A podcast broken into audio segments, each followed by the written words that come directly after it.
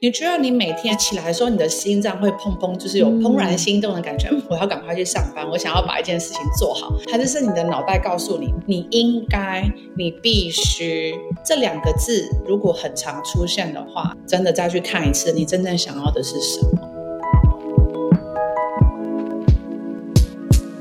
嗨，欢迎收听《Girl Power Talks》女力新生，这是一个集结女力和支持女力梦想的访谈频道。我是节目主持人 Anne，今天要来到我们每周五的女力代表专访，而今天的这位女力，我们非常的荣幸邀请到一位生涯职涯规划的教练。这位女力她是商科背景出身，毕业后第一个尝试的工作就直接踏入猎头的行业。而一步一步的累积，让她成功转入外商企业的人力资源管理职位。但故事的重点来了，当时已经成功达成学生时期梦想的他，突然发现一片茫然，甚至非常的不快乐。就在他自己接触到了职涯生涯规划的教练后，让他彻底转变了看待工作与生活之间的平衡。而如今，这位女力整合了自己过往在人力资源领域上的能力，以及看见过去和现在自己的改变，让他下定决心要成立自己的工作室，叫做 Win Wings。我还蛮相信每一个人，我们都拥有翅膀。但其实我们的翅膀就是我们的双手。那我觉得这个双手呢，其实你展开的话，你就可以去飞翔，飞到你想要去的地方。但同时，它也是一个很有力量的双手。其实它是最可以拥抱你自己的一个双手。所以这是为什么我当初取这个名字 “Wings”，这个翅膀的这个感觉。那刚刚各位听到的声音，就是我们今天的女力代表——生涯与职涯规划教练 Winnie。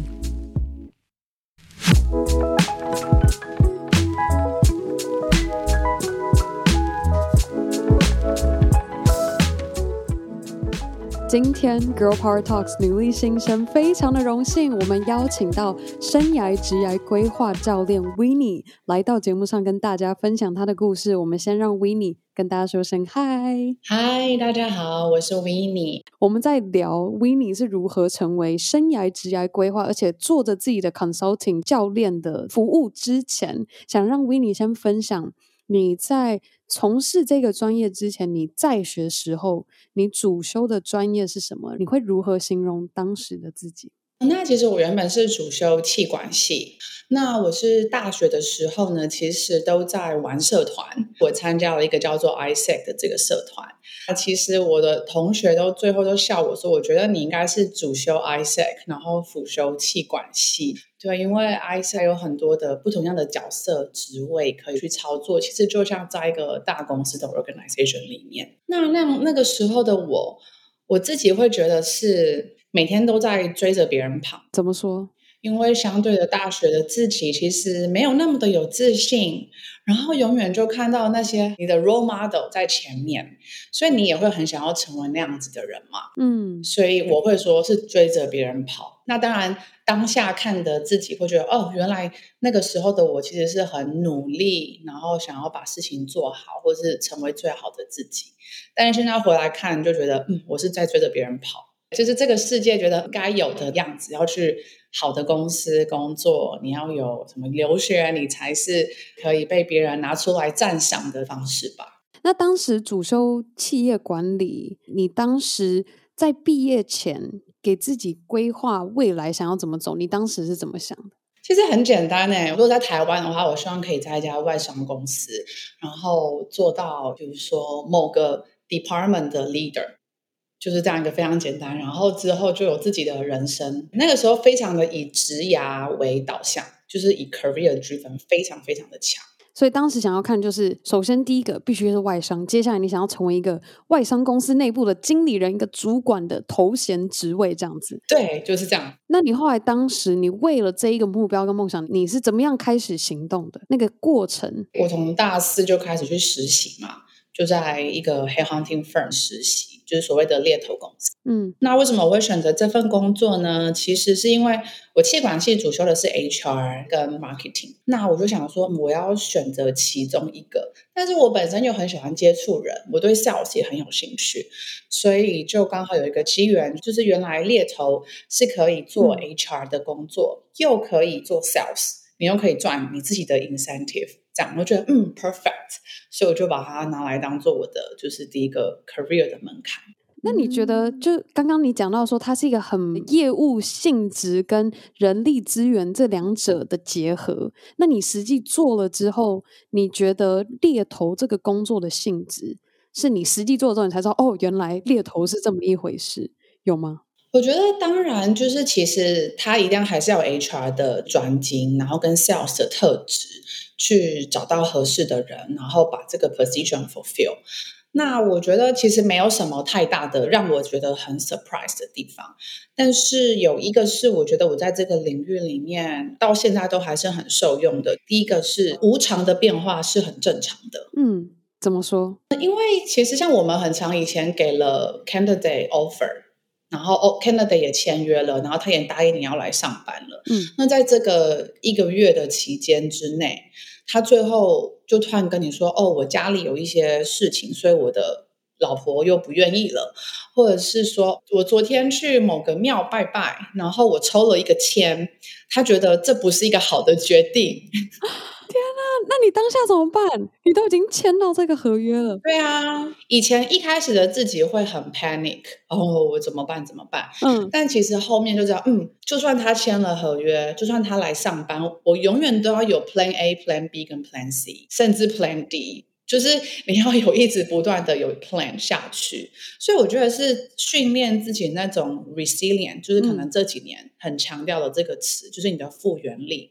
我觉得在那个时候就非常的受用，嗯，所以等于是说，当时就是因为边做猎头，然后经常会有 超乎你预期的结果。原先以为，哎，合约都签字了，还能有什么 事情会发生？这不是就是已经 confirm OK 的事情？对，或者是甚至 candidate 已经去上班了，他也有很多 reason，他可以一下子 say no 就是 say no，很多是你没有办法去掌控的事情。嗯，那你当时怎么样去调试这个心情？就是你现在回过头想，你当时这样子的经历，怎么样去应对它？因为这又是我们没办法控制，我们又不是可以跟他说，你现在就给我回去上班，你已经签字了，你必须要履行你签合约的义务。你现在是怎么做心态的调整？跟现在的你，因为过去这个经历，你会怎么样去看待这种变化？我觉得当下我那个时候我才二十几岁，然后也没有遇过这么多有趣的事情，所以其实坦白说，都还蛮 panic 的。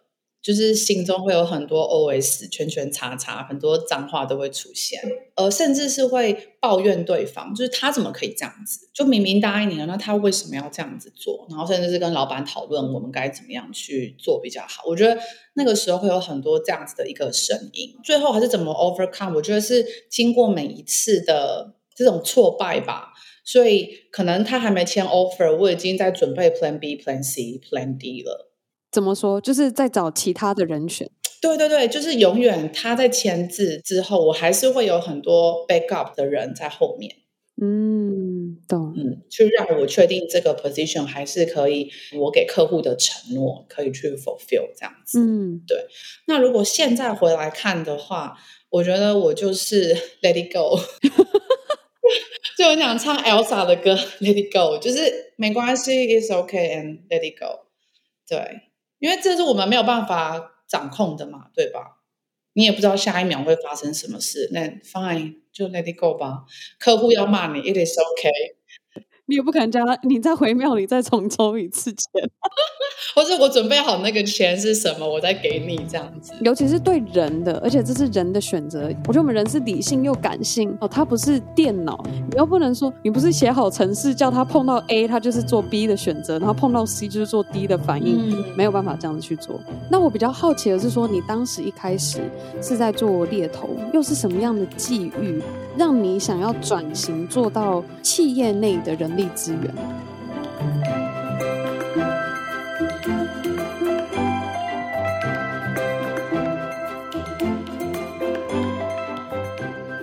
因为我觉得是在这个过程，我也只能看到哦，我把一个人成功的让他进入了一家他可能想要的公司，就是他们的这个企业跟这个人的文化是 match 的。嗯，可是其实我个人是很喜欢看到哦，他后面的成长是什么样子的。所以那个时候我喜欢 join 就是企业。然后可以去帮这个人去规划他可能未来的 career 的布局是想要怎么走的，他有哪些 skills 他可以去 set up 的，这个是我就是喜欢的事情。这样子，对，就是看到一个人成功，或是看到一个人成长，嗯，这就是我非常 fulfill 我心中的那个满足吧。那你觉得，就以你过去这样做过，在人力资源这样子的部门下服务团队内的成员，对于你而言，你在看一个人在企业内的成长，怎么样可以定义为是你在工作上或在这个企业内的成长？因为我觉得有的时候，我们很容易会被单纯的 KPI 数字。而绑架，可是我觉得这个其实也是很现实的。就很多大企业，它能够真的让主管或是让老板看得到你的表现，真的就是很只能用最直接的数字跟证据来显现出你的成长。嗯。可是有的时候，它并不是那么能够以单纯数字跟白纸黑字的证据来体现出来。那你当时作为企业内部的人力资源，你会怎么样去帮助你们团队内的人能够看见自己除了数字以外的成长，而且赋予他们就是想要持续为公司，然后在这个团队内，在这个企业文化内，大家一起努力成长的？我觉得那些目标是一定都会存在的，白纸黑字，我们所谓的个人的目标达成计划。嗯。但是我们很长时候也会问员工说：“哦，那你自己个人，你想要有什么样子的成就，或者是哪些是你的动力？”就是我们会去了解这些后面的原因。就在台湾，相对有一些员工或公司过去的一些关系不是这么的良好，所以很多时候都要一直不断的提醒他们。比如说，我们公司是真的很注重人，你们真的是我们很 care 的，这样子一直不断的去分享。最后一个我很喜欢做的是 peer to peer 的 communication，就是我们都会办一些 workshop。然后让他们自己去分享哦，为什么在这里？我在这边的可能一年的成长是什么？三年的成长是什么？五年的成长是什么？那用这样的方式去分享哦，原来嗯，他的这些东西也可能是我未来可以得到的。哎，这可能也是我想要的，我就会继续留下来。所以我会 focus on 人的这一块，让他们去做 communicate。那如果我们现在正在收听的听众，他也许现在就是处于这样子的状态，也许他们公司内部没有这么强的人力资源团队来服务到每一位员工，你会怎么样建议我们正在收听的听众？他也许现在确实就对自己的工作感到迷茫，或者是不知道到底该不该继续留在这份工作，我到底在这边的意义，还是我到底该不该再付出时间在这份工作上？你会怎么建议他们定意接下来的目标，或是怎么样去看到自己的成长？其实这就是最常来找我，就是做 life coach 的客户，我都会跟他们说，先看一下你的 will of life，你的人生蓝图，你想要的样貌是什么样子，嗯、或者是说，哎，你的 life purpose，你的人生的意义是什么？你二十年、三十年或十年后的你想要成为什么样子的？让他去形容，你再回来看说，那你的 career 的这一块。这个领域里面，你想要做的是哪一些？那这些东西是不是能够在这个地方让你 fulfill 的？那如果回到更真实的状态，就是说，你觉得你每天起来的时候，你的心脏会砰砰，就是有怦然心动的感觉，嗯，我要赶快去上班，我想要把一件事情做好，还是是你的脑袋告诉你，嗯，你应该，你必须，这两个字如果很常出现的话，那我觉得我会建议观众们可以去。真的再去看一次，你真正想要的是什么？像说你喜欢喝珍珠奶茶，好了，你会觉得说我好喜欢喝，还是我应该喝？就是那个是很简单的一种感觉。哦，我觉得这个很关键，对吧？我应该要喜欢。嗯，哎，我没有这样子想过，哎，这你不会想说我应该要喜欢珍珠奶茶？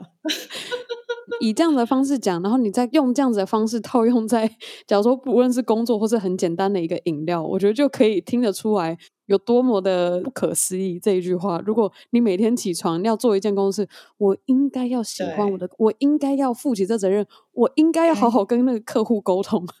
对，为了你的心而活，还是为了这个脑袋的思绪而活？记得我们出访的时候有聊到，Winnie，你当时作为企业内部的人力资源团队成员，然后后面你自己也接触到了职涯教练来辅导你，然后引导你去看你如何规划你的生涯、嗯、你的职涯。刚刚有讲到的，你会怎么样帮助你的客户去找到自己的方向？嗯、对，你当时第一次接触到职涯规划教练的时候，你发现带给你最大的启发是什么？我我原本不是说，其实我大学的时候就是很希望成为。比如说某个 department 的 head 嘛，那其实我很 lucky，就是大家也同时也很努力，所以我在蛮年轻，不到三十岁的时间，嗯、我就已经到达这个 position，是台湾的外商的药厂，然后带领了几个人的团队的 HR head。但是我发现我好像并没有很开心，嗯，所以我在那个过程里面发现，哦，原来其实这些东西并不是我真正开心的来源。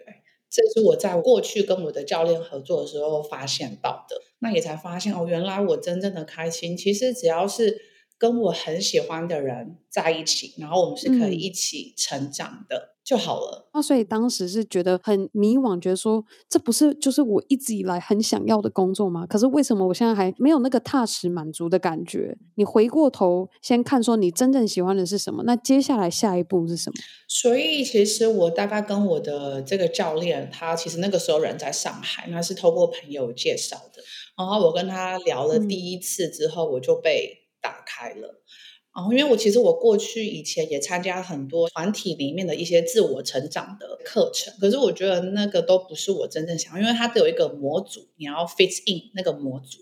但是我觉得在这个 life coach 里面是 I can be who I am，嗯，就是我的翅膀想要长什么样子，这不是别人告诉我我一定要怎么样，就只是我想要这样就可以的了。所以我觉得是在那个过程里面，不断的去建立自己的自信，嗯，然后也找到自己的一些害怕，所谓心魔的点，然后勇敢的去突破，然后慢慢的去茁壮起来。那比如说我那个时候，我自己有给我自己一个 role model，或者是心中觉得我希望成为的那个样子，其实就是一只兔子，我的手机壳的这个兔子。原本是 Zootica，就是动物方程式里面的那个 Judy，嗯，就是一个小兔子，它如何在这些所谓的肉食性动物里面，它还要成为一个警察的故事。哦，我觉得它很勇敢去追求他自己的梦想。我很希望他的这个 image 就是一直告诉我，你也很勇敢，你也可以追求你的梦想，你不需要担心别人怎么想。当我找不到那个兔子，我就用了另外一个兔子来提醒我自己。当我开始害怕，嗯、或者是我开始 doubts of myself 的时候，我就开始跟他对话。这也是一个用形象化的方式去跟那个勇敢的自己对话，让现实生活的自己也变得很勇敢，去追求自己心中想要的内涵物。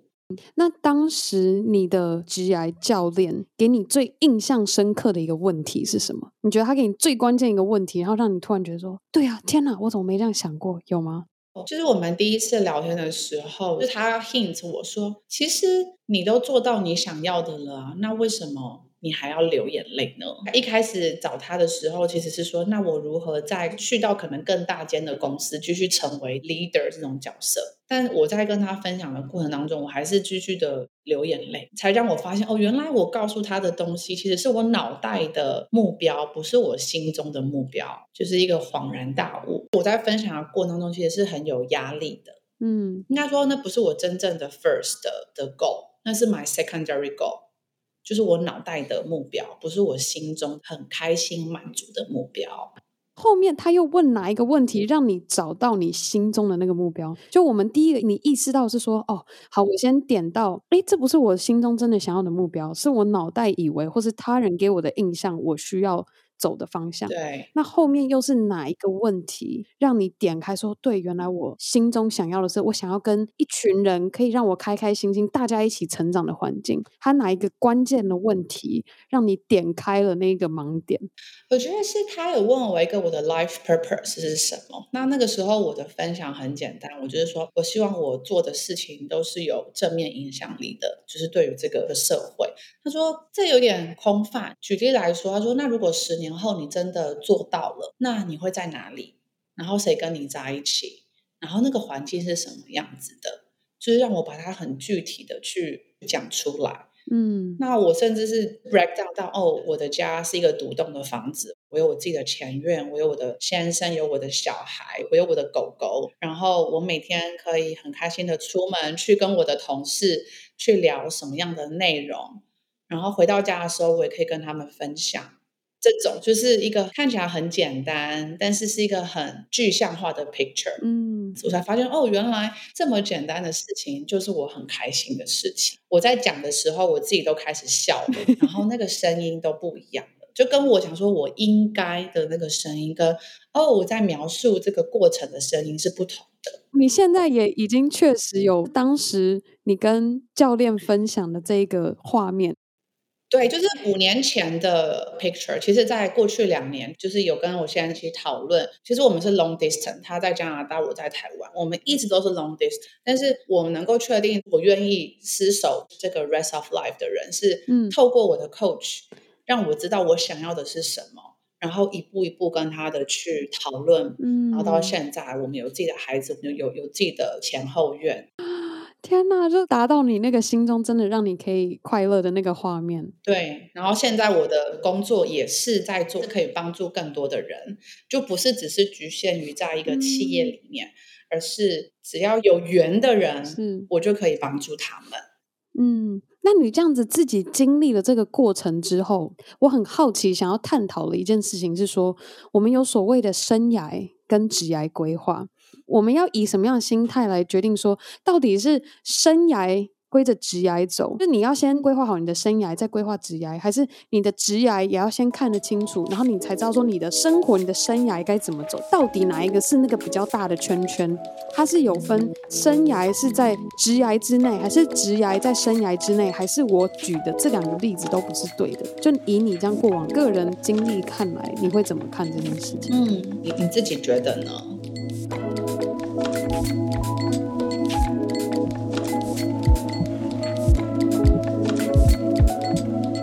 ？OK，在我们接续听听我是如何回答 Winnie 的这个问题之前，我想要来休息一下，跟大家提醒，我们女力专访第二十一集的女力 Cathy 和 Emily 两位鬼岛之音共同创办人，他们过去花了一年的时间，带领着团队打造全台第一部纪录片式的 Podcast 节目。这是一段关于母亲和女儿真实对话的故事。节目名称是《一年的告白》。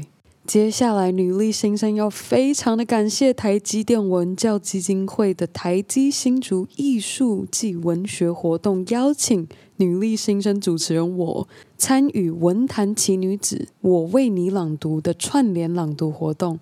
今天我在八位重量级女作家中挑选了齐君的毛衣来分享她的作品。我在母亲的灵前，痴痴呆呆的听姨妈说了许许多多母亲临终前的情形。我没怎么哭，只是在想着两年前寒假回家匆匆度过二十几天的情景。我并未丝毫预感到那是我在母亲身边最后的二十多天。母亲那么忙，我不曾多陪她说说话，或是帮她做做事，甚至倒一杯茶。寒冷的夜晚，我吃完饭，老早钻进被窝，双脚伸过去，一个暖烘烘的热水袋已经给放好了。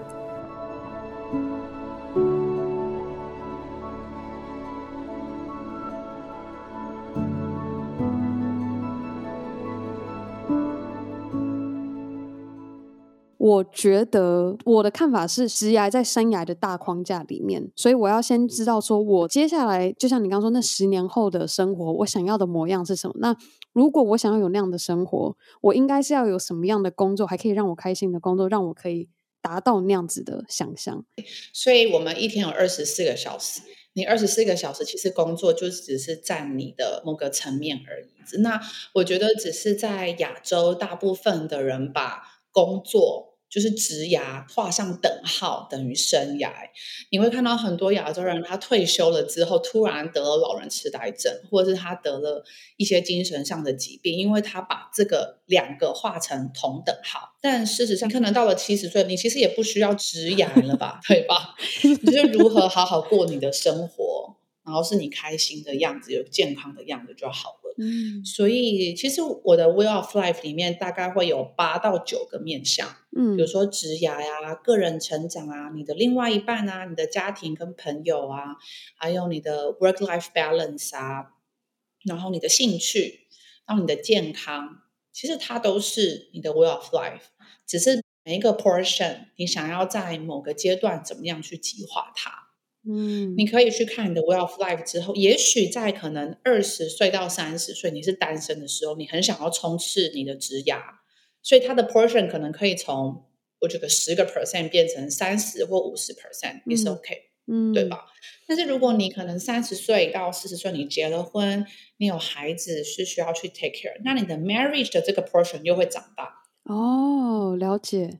对，所以我觉得它其实是变动的，嗯，对，它是一个变动的方式，根据当下的你的状态是什么，然后你再去规划你想要怎么样来运用你的这些时间，你就不会被为什么我明明就已经规划好了，但现在又不同了，因为现在就是不一样嘛。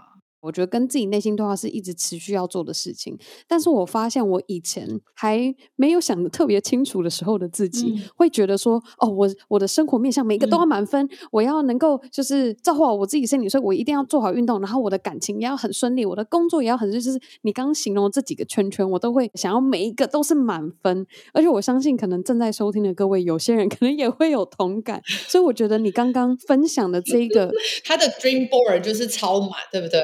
对，只要我们人是一百好了，那你这八个 portion，你想要在你现在这个 moment 怎么样去切割，然后在不同时段去做调整，我觉得就好了。刚刚讲到这一点，我觉得真的非常非常的重要，而且我也希望就我们正在收听的听众可以刚刚好也点开大家的盲点，千万不要去追求你的每一个生活每一个环节都一定要满分，要切记在每个不同人生阶段要追求的东西其实不太一样。就像我其实前阵子跟我自己的妹妹在聊天，她小我四岁，然后我在跟她讲我想象我接下来想做的事情的时候，她会觉得说。什么？你在给自己借口吗？然后我当下跟她聊之后，其实我心里面有一点就开始觉得说，对啊，我现在是在偷懒吗？我是不想再冲了吗？可是我后来才意识到说，不对啊，就是我已经经历过他现在正在走的那个阶段，他在走的那个阶段就是他在全力冲刺的阶段。嗯、可是我已经全力冲刺过，而且我已经准备好，也就是。慢慢琢磨出好，我接下来想要平平稳稳走的方向是什么了。然后我才意识到说，对，我记得 他在跟我走的阶段，跟我现在在走的阶段已经不太一样了。那我现在就很好奇，Winnie，你过去这段时间，无论是做企业内的人力资源，或者是做现在顾问或是教练的角色，在辅导你的客户。你发现普遍经常犯的错误或是碰到的难题是什么？有没有哪三个是最常见的？我刚刚说了嘛，第一个就是，哎，我现在的工作我到底要继续做，还是我要走？就是我觉得这两个，或是、嗯、哦，我要怎么样转职去转到我真正想要去的地方？我觉得这个是我大概占了我 fifty percent 的客户吧。哇，那另外一个是我有比较多的客户，他们是自己创业的，嗯，然后但他们同时也在人生，就是跟我一样，就是在这种你有经济压力的状态，嗯、但你又要同时去 fulfill 你的 dream 的状态，他如何去达到那个 balance？这是第二个啊、呃，我的这个客户族群。那第三个的话呢，会是他们过去的自己把他们困住了。他们走不出来，那他们如何跟过去的自己和解，然后让他们自己归零，然后再让他们勇敢的往前去，他们想要真正的那个生活方式，大概就是分这三种状态。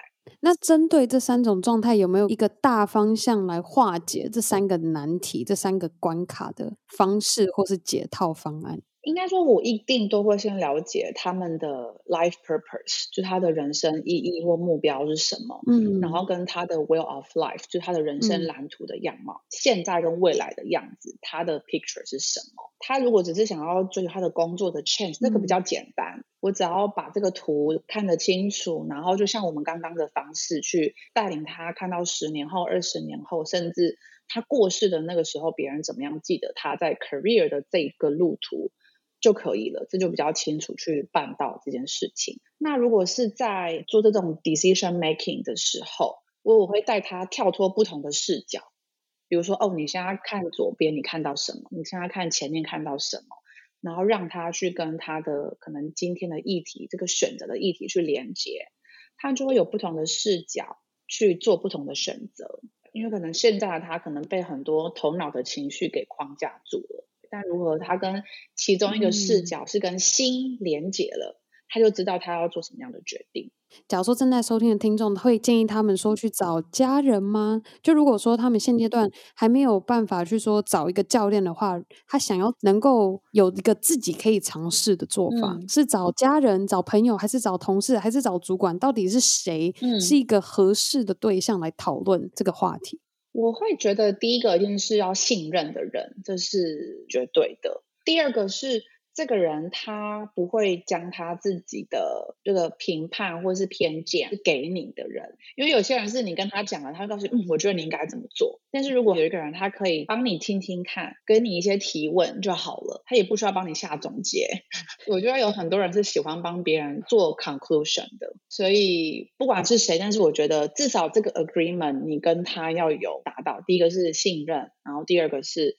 他不会帮你做任何的总结，或他不会给你任何的评断。认同，不然最后一讲完，他被他牵着走了，一不注意就会被牵着走。哦，对，所以这就是为什么我找教练，因为我想要有一个是跟我有一点距离，但是又了解我的人，他可以用比较客观的方式提问，然后我自己回答我自己，找到我自己的答案。那我就知道我怎么走了。其实我相信每个人，我们心中都有那个答案，只是你愿不愿意肯定它，然后把它带出来，然后用这样的方式去生活。非常认同。那 Winnie，你现在过去这段时间，差不多三到四年，先从猎头当时的经历，然后到转型到企业内，接着自己出来作为一个生涯职业规划的教练，这一路走来，看到自己最显著的改变是什么？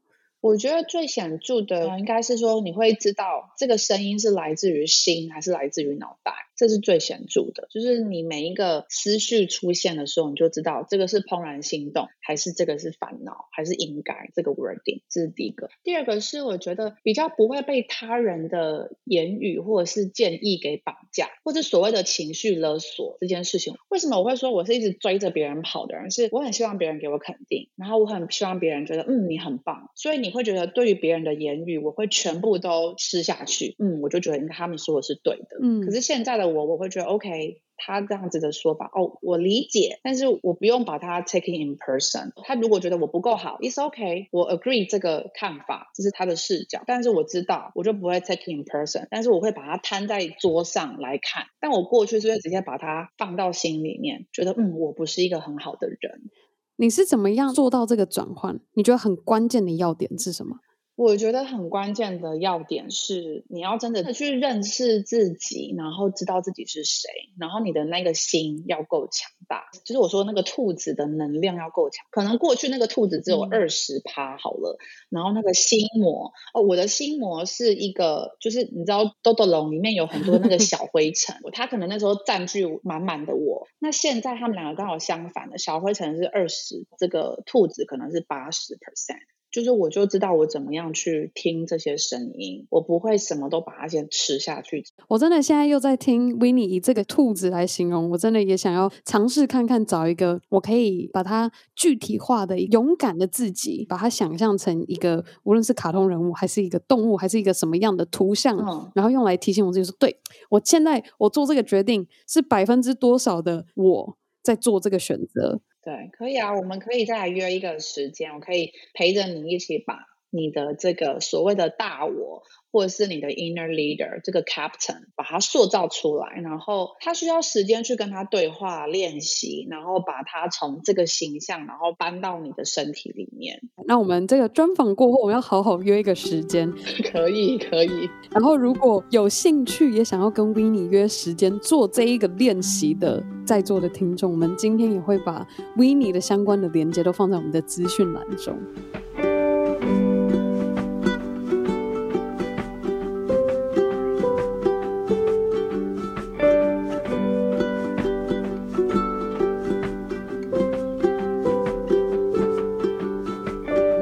来想要问的是说，现在作为生涯职业规划教练的 Winnie，你有没有给自己下一步的目标或是一个梦想是什么？所以其实我觉得我的那个目标就是一开始的那个翅膀，嗯、就是我觉得现在那个形象越来越清楚了。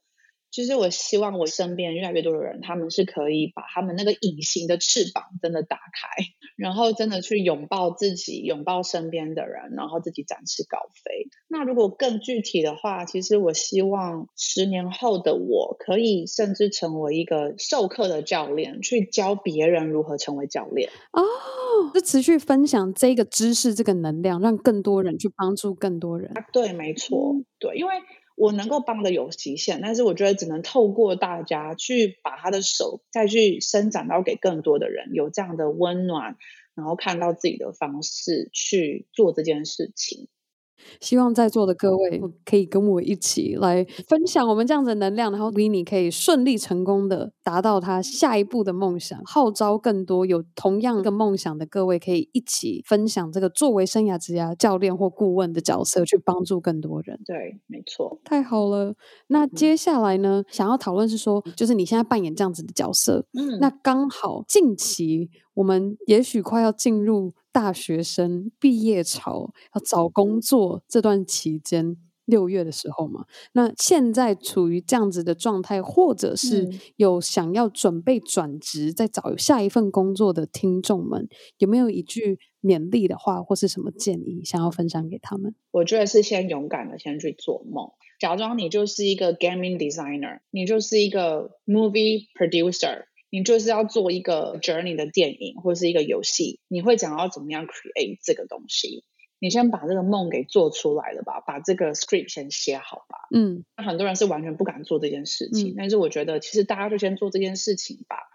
然后你再来看，哎，里面有多少的东西是你怦然心动的？就是你分享，你就会笑了。就是我喜欢的，有哪些东西是你觉得我应该的？嗯。其实我觉得你光这样子拆解，你就可以知道你会想要往哪一条路走。所以最重要的一步就是，首先想象自己是写自己故事的那一个作者。对。把自己的故事写出来，写的过程中切记观察。你有没有觉得我应该要成为叉叉叉？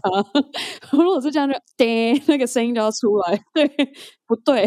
重写，不可以用我应该，或是也不用重写，就直接把它写下来。你在写完之后再来看，哎，你看哪一些内容，或者是你怎么样描述是你很开心的，或者你可以录音，因为像我自己不是一个很爱 wording 的人，所以我很喜欢全部讲出来。哦，oh. 我跟我自己对话是先全部讲出来，然后录音，录音之后再回来听，那是我最自然的方式。所以找到一个最合适你的方式，去写出你真正未来想要做的是什么。那还有没有接下来？接下来就是勇敢的。去吧，就真的不要想太多，因为你不做，你不知道会什么样子。找到心中像 Winnie 一样那一只兔子，对，然后你们就勇敢的去吧。我觉得那很美丽，哎，就是你每天起来是很开心，你想要去做你想要的事情。真的，你每天起床那个感觉，到底是以什么样的心情开始新的一天，真的非常的重要。或者是就像现在疫情，你希望你每天早上起来是很 panic 的去戴口罩出门，还是你说 Yes OK，今天天气很好。然后我们就一起勇敢的去面对吧，而戴口罩出门，那个是不同样的心情的感受。太认同了，我看到有些新闻标题在煽动人那种恐惧的心情，我看到都会觉得很不爽。有必要这样写吗？很不开心。所以第一件事情就是把新闻关掉。真的，你只要看好今天有多少例，哪一个县市有什么样的规定，你就可以继续过你原本的生活了。那接下来想要问 Winnie 的是，你觉得你这一路走来，你的 girl power 是什么？我觉得是勇敢两个字，be brave。你不一定要 be strong，but you have to be brave。像我以前是不敢跟别人吵架的，或是不敢跟别人起冲突。但是我现在我会先反刍，最后我会勇敢的去 speak up。你一 speak up 之后，你就觉得啊，人生真是一片海阔天空。有没有一个训练自己、培养那个能够鼓起勇气、展现出勇敢的自己的方式？每一天，你可以选择一个小小的事件去突破，去 try something new。你想要，但是你害怕的，比如说，我很喜欢空中瑜伽，可是我以前看了之后觉得很恐怖，我太重了，那个布会断掉，很夸张。我看到的人都很瘦嘛，可是我六十几公斤，我觉得我好像应该没有办法倒挂，那个布应该会破掉。那我有很多 OS，whatever，我就去上一堂课吧。结果没想到我就爱上了。还有第二个是每天肯定自己三件事情，every day。可是如果我们现在有听众觉得肯定三件事情就是很难，可以从什么角度去帮他们想到肯定自己的？比如说，让我自己敢报名瑜伽课，你很棒；或者是你今天愿意对自己笑，你很棒；今天愿意肯定你自己，你很棒；你今天愿意冥想一分钟，你很棒。这都可以。把很具体你做到的新的尝试是什么，用来鼓励自己，然后你就会变成一个无形中你会养成一个习惯。对，因为 negative 也可以去训练，positive 也可以去训练的。你就把我们的心思想成是 muscle 好了，你选择你想要去训练哪一个肌肉。就是你没有去训练的肌肉，久了还是会 松弛的概念，而且，其实我觉得大部分的环境或是这些新闻，他们都是在训练我们比较 negative 的 muscle。你不需要靠你自己训练，它就很强壮了。所以你要更有 awareness，或是你要更有意识的去训练比较 positive 的 muscle。认同。今天专访后有一个功课给大家，就是今天开始尝试每天给自己三句鼓励的话。这个比较好是在起床做这件事情，还是睡前做这件事情？你可以在起床设一个你想要做什么，然后睡前去 review，或者你早上根本没有那些时间，那你就睡前吧。你躺在床上的那个 moment，给自己三句话。我相信你会很快的就可以入睡。如果有失眠的朋友，可以试试看。对啊，你是有烦恼，你会睡不着。但是如果你肯定了，你的心也安稳了，你的身体也放松了，那你就可以很好的进入你的睡眠，而且睡得好，隔天才有力气再继续做你想要做的事情，是一个正向循环。嗯。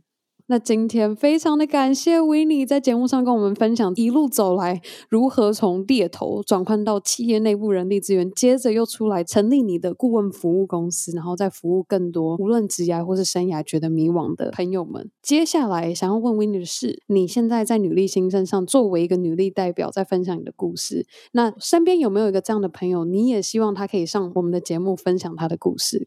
有诶、欸，我刚好有一个朋友，也大概三十岁左右，他大概在两年前成立了他自己的鸡蛋社，从小鸡开始养的，他叫做草上奔牧场。他的鸡们有他的 playground 可以去跑，就不是只是在那种农舍里面的鸡，好可爱哦。很多人在网络上创业都是有一些现成的商品去做贩卖嘛。但他是真的是从零自己养鸡，然后在网络上做 promotion，找一些 deliver 给真正需要的人。这不是一般人会觉得很好的工作，但是他很勇敢的去做他很喜欢的事情。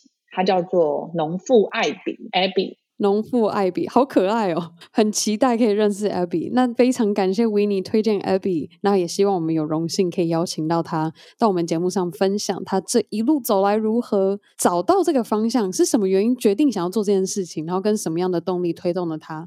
那今天我们想要再次感谢 Winnie 在节目上跟我们分享这么多，我们专访就到这先告一个段落，我们先跟大家说拜拜，拜拜。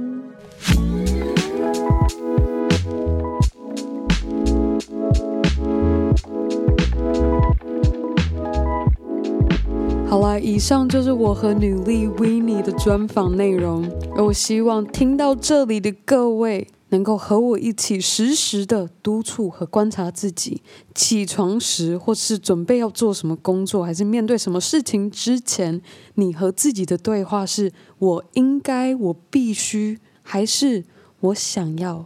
那在今天节目结束之前，我有个非常开心的消息想要跟大家分享。我们 Apple Podcast 的后台做了更新，所以我开始可以看到来自世界各地的留言。然后，特别是我看到我们其实在中国大陆的听众有不少留言，所以今天。我想要先来直接分享个几则，因为我太久太久一直拖到现在，已经快两年了，我才终于可以看到我们在中国大陆这边听众的留言。首先第一则在二月五号留的 One DV 写到：台湾的节目就是好听，加油！台湾加油。好，接下来一月四号还有一位 Annie Chen，她分享台湾人在东莞加一，感觉离我好近哦，好喜欢听 Ann 讲话，最喜欢在睡前听了，好疗愈。二零二一加油哦，会准时听的。接下来，呃，去年的六月四号，爱的抱抱一九九五，第一次听到台湾播客，给你点个赞，谢谢。还有个九月四号，去年的耶斯，这是我第一次接触 Podcast，时间很短，所以听的时候也不会有压力，很适合新手，题材也是我有兴趣的。真的非常的感谢来自中国大陆这边听众们的留言。如果你和 One DV Annie Chan 爱的抱抱一九九五和耶斯都一样，过去都不断默默的支持我们的节目，我也非常的期待。无论你在哪一个国家，希望你都可以在 Apple Podcast 上帮我们打星和留言，又或是直接在 IG 动态上标注 Girl Power Talk 的账号，让我可以认识你，而更好的。还可以和你的好姐妹们一起分享女力精神。好啊，那我们下周一 Power Monday 见喽，拜。